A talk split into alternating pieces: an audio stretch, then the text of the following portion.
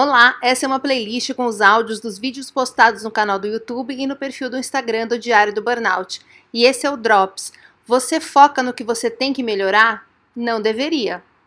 Eu tive uma sessão de EFT hoje e eu percebi que eu tenho, assim, da minha vida, muito gravado em mim todas as vezes que eu não me senti boa o suficiente.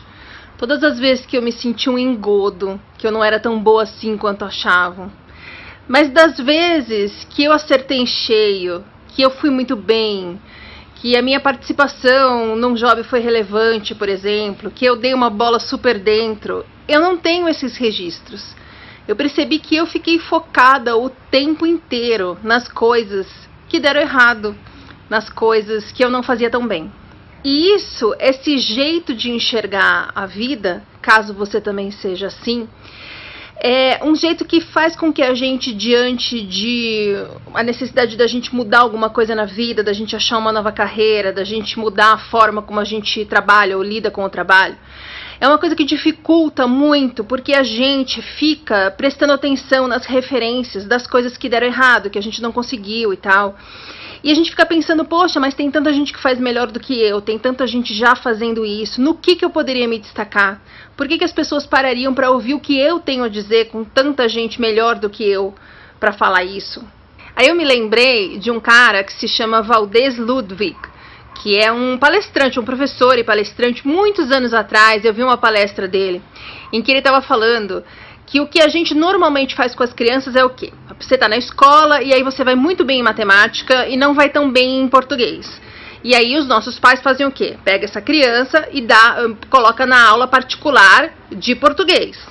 Quando na verdade o que os pais deveriam fazer é o contrário, é colocar um moleque num curso, numa aula de matemática, porque ao invés de ser bom em matemática e bom em português, o moleque vai virar o bicho na matemática.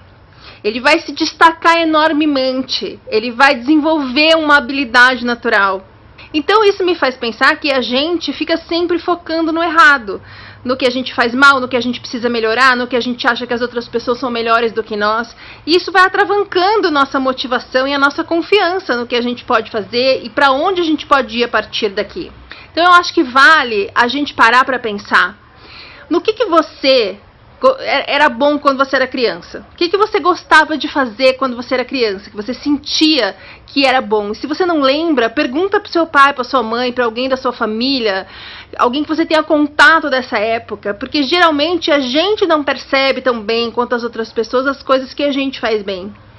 Mas que tipo de coisa te dava prazer em fazer, que você sentia que estava se desenvolvendo de alguma forma, que você tinha uma habilidade para aquilo, te dava prazer fazer aquilo, você conseguia fazer, se sentia bem.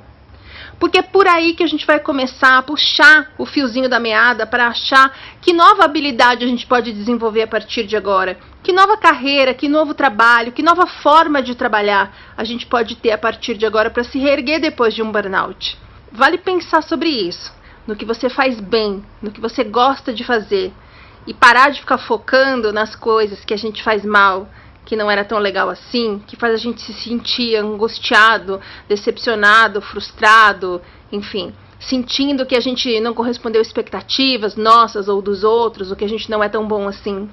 Vamos resgatar nossa confiança e o prazer que a gente tem em fazer as coisas que a gente faz bem. Todo domingo tem vídeo novo, no meio da semana tem os drops e aos poucos eu vou colocando todos aqui para você que prefere fingir que isso é um podcast.